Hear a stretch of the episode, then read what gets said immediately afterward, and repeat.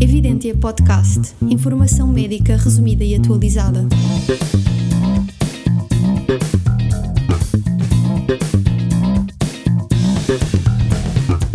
Olá a todos, bem-vindos ao podcast Evidentia Médica. O meu nome é David Rodrigues. Olá, eu sou o Daniel Pinto. Bem, o tópico de hoje são os testes serológicos na Covid-19. Muitas dúvidas à volta destes testes, como devem ser feitos, como não devem, estão a ser feitos em muitos sítios, mas afinal têm utilidade, para que servem, quando, em que pessoas. Vamos falar sobre isto. Uh, um aviso à navegação, nós neste episódio vamos usar conceitos como sensibilidade, especificidade, valor preditivo, são aquelas coisas que a maior parte dos médicos não gosta e por isso vamos tentar não usar estes termos ao longo do episódio e antes vamos dizendo aquilo que eles significam. Esperamos que, que isso possa, possa ajudar. Ok, então que testes temos para detectar o vírus que causa a Covid-19? Há basicamente dois tipos de testes para o vírus que causa a Covid-19: testes para detectar o vírus e testes para detectar anticorpos contra o vírus. Os primeiros, aquilo que fazem é procurar encontrar partes do vírus no corpo humano ou nas nossas secreções mais conhecido, o famoso teste da zaragatoa no nariz. Se bem que aquilo é mais nasofaringe, não é bem o nariz, aquilo é bem no fundo. Bem, ok. então, normalmente estes testes aquilo que fazem é encontrar ARN, ou RNA em inglês, por uma técnica que é a PCR. Depois há outros testes que vão à procura de outras coisas, de outras partes do vírus, uh, que são os testes de antigénios, se bem que uh, estes testes não são tão bons como os outros. Bem, mas o ponto aqui é que eles só são capazes de detectar o vírus se ele de facto existir no corpo. Já os testes que procuram anticorpos não vão à procura do vírus, mas vão antes à procura da reação do nosso sistema imunitário à infecção. São os testes serológicos. Estes habitualmente são feitos por colheita de sangue e podem detectar um contacto anterior com o vírus, mesmo que ele já não esteja presente naquele momento podem ser feitos em laboratório com grandes equipamentos ou fora do laboratório, por exemplo, num consultório, na farmácia, com kits rápidos, uma coisa parecida assim com os testes de gravidez. E para que servem em teoria os testes serológicos? Perguntam vocês e nós, e muito bem. Eles servem para identificar quem já teve contacto com o vírus mesmo que tenha tido uma infecção assintomática ou com sintomas ligeiros e não tenha percebido que era novo coronavírus. E estas pessoas vão ter um resultado positivo nestes testes serológicos. Ora, estas pessoas poderão ter imunidade natural à doença e estar defendidas de uma nova infecção. Ficamos a saber qual é a proporção da população que já foi infectada, o que pode ser muito útil para determinar alterações às medidas de contenção. Estamos a falar da, da famosa imunidade de grupo. E em termos individuais, já foram avançadas ideias de passaportes imunológicos para pessoas que tinham sido previamente infectadas, portanto, pessoas que não estariam em risco e poderiam fazer coisas como viajar ou estar mais expostas um, a pessoas potencialmente infectadas, contudo, como o David disse, isto são coisas sobretudo teóricas, nós não sabemos em certeza. Nós vamos discutir isso um pouco mais em detalhe no próximo episódio. Ora, resultado negativo significa que não teve um contacto anterior com o vírus, pelo que é suscetível de ficar infectado. Então, e que problemas podemos ter com, com estes testes? Uh, em primeiro lugar, a validação dos testes. Estes testes sorológicos não são submetidos ao mesmo processo de confirmação que são os medicamentos. Na Europa, os testes só precisam ter marcação CE, nem sequer passam diretamente pelas entidades reguladoras. Nos Estados Unidos, a autoridade reguladora, a FDA, concedeu uma autorização especial excepcional para os testes serem comercializados e só depois ser feita a sua validação. Ou seja, não temos ninguém a garantir-nos que os testes fazem efetivamente aquilo que dizem que, que, fazem, ou seja, serem capazes de identificar indivíduos que tiveram ou não tiveram infecção pelo novo coronavírus. O Infarmed até publicou um alerta sobre isso. Vejam nas notas do episódio que nós deixamos lá. Isso. Felizmente foi publicada no final de junho uma revisão sistemática no British Medical Journal, no BMJ, em que foi avaliada a exatidão destes testes. Os autores incluíram 40 estudos que podiam responder a esta questão. A primeira coisa que os autores entenderam foi que os estudos tinham limitações significativas, nomeadamente alto risco de viés pela seleção dos doentes, um alto risco de viés relacionado com a execução ou a interpretação dos testes. Só 4 dos 40 avaliavam doentes não internados e só 2 avaliavam testes rápidos aplicados no local onde os doentes eram vistos. E o que é que eles encontraram? A capacidade dos testes identificarem corretamente as pessoas com infecção passada foi de 66% a 97,8%, e isto dependia do método, sendo que os testes rápidos, aqueles que podem ser aplicados num consultório, por exemplo, foram os piores. Esta capacidade de detecção foi melhor quando já tinham passado pelo menos 3 semanas desde o início dos sintomas. Aí era de 69,9% a 98,9%. Em comparação com a primeira semana de infecção, onde esta capacidade de identificar pessoas infectadas era só de 13,4% a 50,3%. Já a capacidade para excluírem corretamente as pessoas não infectadas foi de 96,6% a 99,7%. A modo de resumo, estes testes estão longe de ser ideais. Sobretudo os testes rápidos que podiam ser usados diretamente na consulta, em teoria eram extremamente úteis, mas não são muito bons. Os próprios estudos de validação dos testes também têm uma série de problemas.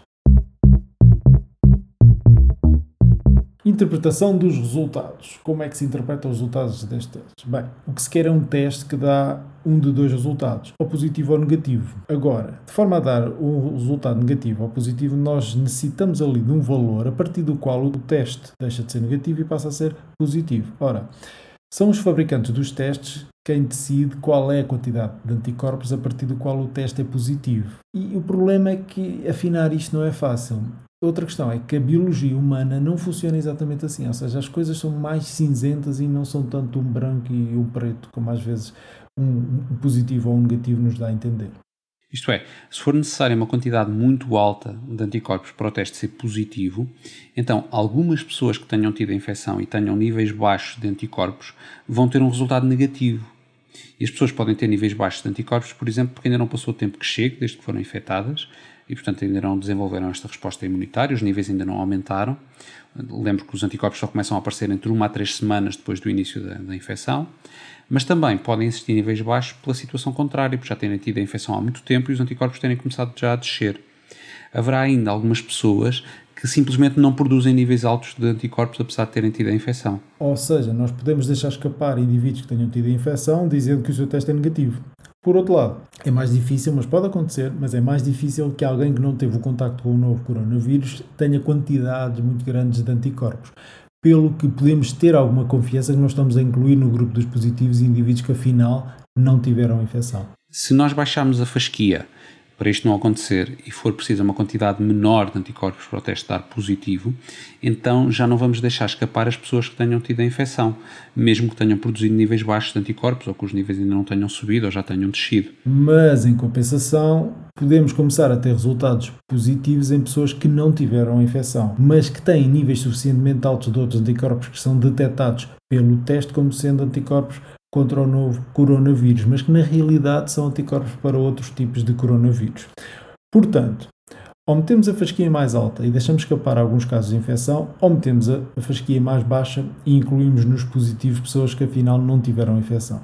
Isto depois é mais complicado porque depende de quantas pessoas na população é que tiveram infecção.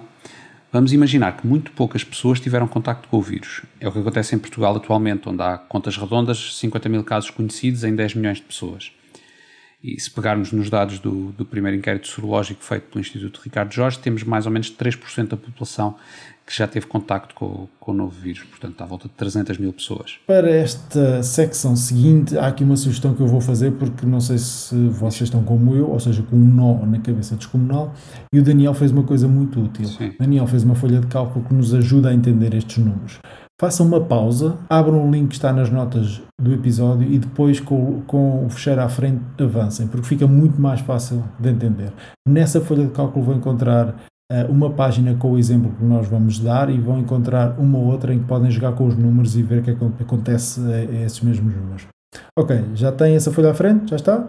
Ok, então vamos agarrar em 10 mil portugueses e vamos supor que os tais 3% do inquérito sorológico nacional tiveram contacto com o vírus nos últimos meses. Neste caso, nós vamos ter 300 dessas 10 mil pessoas que já tiveram a infecção e, por outro lado, 9.700 pessoas que não contactaram ainda com o vírus.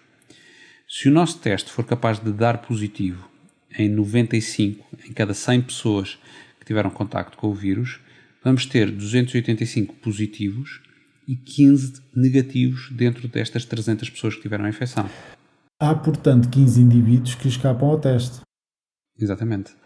Já em relação aos que não tiveram a infecção, vamos supor que o nosso teste é capaz de dar negativo em 99 em cada 100 pessoas.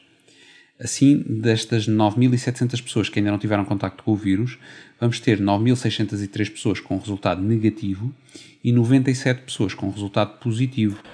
Ou seja, aqui neste cenário há 97 indivíduos em quem o teste se engana e diz que já tiveram contacto com a infecção, quando na realidade não tiveram. Isso mesmo.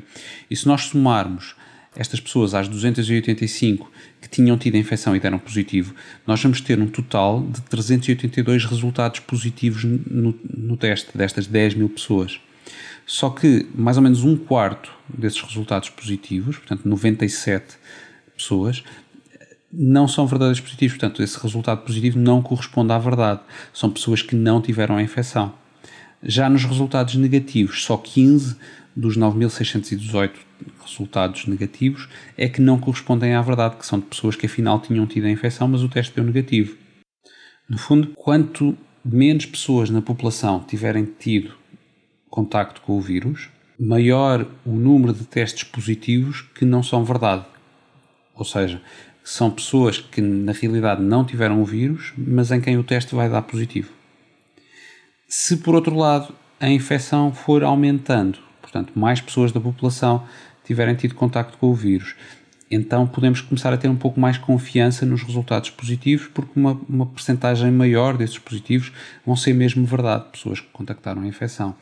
O, o, o outro lado da moeda disto é que vamos ter nos resultados negativos também um número maior de pessoas que já tiveram a infecção e que o teste vai dar negativo. Portanto, que não são detectadas pelo teste, porque o teste não detecta 100% dos casos. Ok, o que é que sabemos sobre imunidade? A primeira pergunta é quanto tempo é que demora a aparecer a imunidade?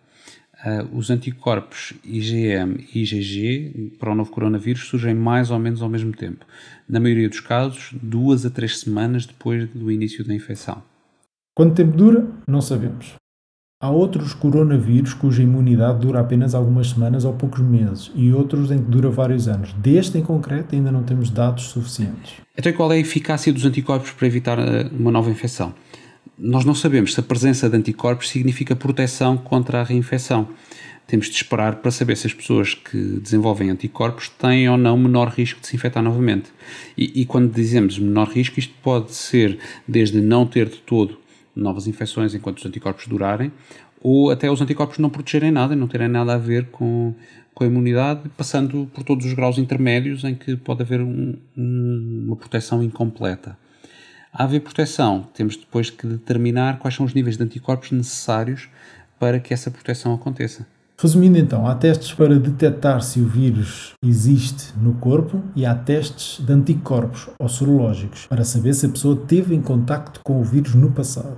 Em teoria, estes testes sorológicos têm a vantagem de podermos detectar pessoas que tiveram infecção, mas não foram diagnosticadas na altura, como por exemplo as pessoas que têm infecções assintomáticas. O interesse de sabermos quem já teve contacto com o vírus, além de, de nos dar uma ideia de como é que a doença se está a espalhar na população, é que eventualmente estas pessoas têm imunidade e podem estar defendidas de uma nova infecção. No entanto, há vários problemas com esta lógica. Em primeiro lugar, porque os testes não são sujeitos a um processo de validação pelas autoridades reguladoras, de maneira que não temos a certeza se realmente fazem o que apregoam. Uma revisão sistemática encontrou 40 estudos de validação destes testes, mas todos eles com limitações importantes, pelo que temos de ter cautela com os resultados. Nesta revisão, a capacidade dos testes identificarem corretamente as pessoas com infecção anterior foi de 66 a 97,8% e a capacidade para excluírem corretamente as pessoas não infectadas foi de 96,6% a 99,7%. Em segundo lugar, porque a quantidade de resultados positivos e negativos que vamos ter é dependente de quantas pessoas na população já tiveram contacto com o vírus, sendo que em situações em que apenas uma porcentagem pequena das pessoas foi infectada, muitos resultados positivos não correspondem a verdadeiros casos de infecção anterior. E finalmente, porque ainda não sabemos muito sobre a imunidade, nomeadamente quanto tempo demora a aparecer, quanto tempo dura e qual a sua eficácia para prevenir novas infecções. Então, na prática, o que é que devemos fazer? Porque o episódio já vai longo e denso, nós vamos fazer disto um episódio separado e, portanto, vamos falar disso no próximo episódio. Exatamente, falamos disso no próximo episódio. Desde já agradecer à Uphill o apoio que nos dá e fica o convite para visitarem uphillhealth.com para verem todos os conteúdos que estão lá à vossa disposição. Da minha parte, muito orgulho e alegria. Até breve. Até ao próximo episódio. Visite evidentiamedica.com para este e outros episódios. Evidência Médica. Avaliação e síntese de literatura médica. Independente.